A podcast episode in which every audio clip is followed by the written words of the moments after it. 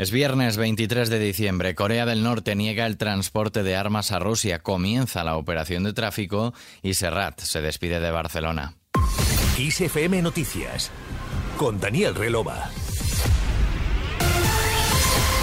Pyongyang ha negado la publicación por un diario japonés el jueves que aseguró que el régimen de Kim Jong-un transportó armamento a Rusia a través de las conexiones ferroviarias entre los dos países. Lo ha señalado un portavoz del Ministerio de Exteriores en un artículo publicado por la agencia estatal de noticias norcoreana, donde también ha calificado al pueblo ruso como el más valiente y ha alabado su capacidad para defender la seguridad e integridad territorial de su país sin el apoyo militar de nadie.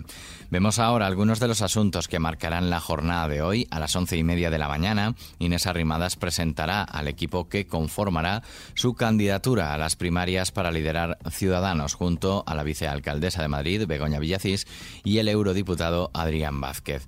Por otro lado, el sindicato CESIF registra este viernes un escrito ante el defensor del pueblo pidiéndole amparo ante la grave situación que padecen las urgencias y la atención primaria en todo el país.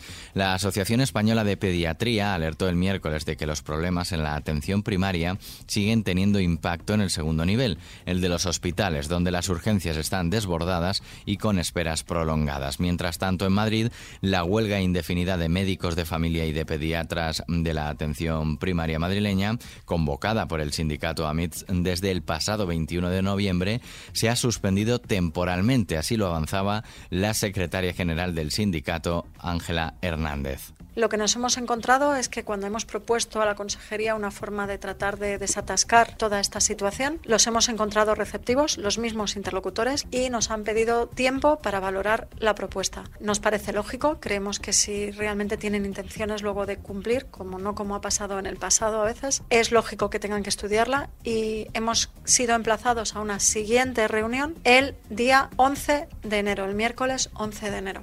El consejero de Sanidad madrileño, Enrique Ruiz Escudero, celebraba la vuelta a la normalidad en la atención primaria. Asimismo, el Colegio de Médicos también se congratulaba por la suspensión de la huelga y mostró su confianza en un pronto acuerdo entre las dos partes. Y hoy viernes aún resuena lo siguiente. 5.490. ¡4 millones! El número 5.490 fue agraciado con el gordo, dotado con 4 millones de euros por serie, 400.000 euros por décimo, en el sorteo extraordinario de la Lotería de Navidad que se celebró ayer en el Teatro Real de Madrid. Y hoy arranca la operación de tráfico. Hace unos días la DGT nos presentaba su campaña para estas fechas, donde denuncia que muchas familias tienen un hueco en sus fotos a causa de siniestros en carretera. Gracias a la tecnología hemos recreado las fotos de las navidades que no hemos podido vivir juntos. Yo he vivido todas estas navidades con mi padre, pero ojalá esto sirva para que la gente se dé cuenta de todo lo que te puede quitar la carretera.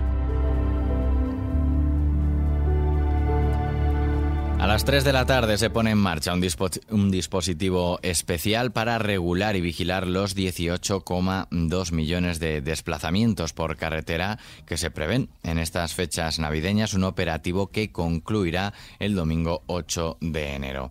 Para esta operación, Tráfico cuenta con la máxima disponibilidad de medios humanos, además de los tradicionales medios técnicos del organismo, con el objetivo de controlar el uso de móvil y del cinturón de seguridad. Seguimos con el tiempo.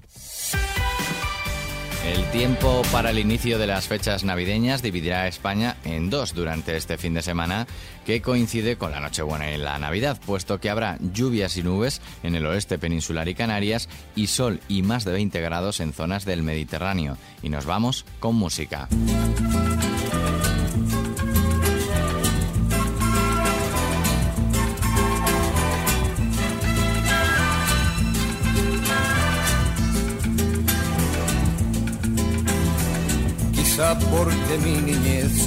Serrat celebra esta noche en su Barcelona natal su gran fiesta de despedida, el último concierto de una gira que le ha llevado durante los últimos ocho meses por el mundo, antes de bajarse para siempre de los escenarios. A punto de cumplir los 79 años, el próximo 27 de diciembre, Serrat cierra su carrera en la misma ciudad donde la empezó hace ya 58 años, en 1965, con poca vocación de nostalgia y mucho ánimo de fiesta, porque el cantautor barcelonés ha pedido a sus seguidores que lo despidan con alegría. Con él y su legendario Mediterráneo terminamos este podcast. La música y la información siguen en Kiss FM. Susana León ha estado en la realización y control técnico de este podcast de XFM Noticias. Saludos de Daniel Relova y en nombre de los dos, que pases una feliz Navidad. tengo alma de marinero. ¿Qué le voy a hacer si yo nací en el Mediterráneo? Nací en el Mediterráneo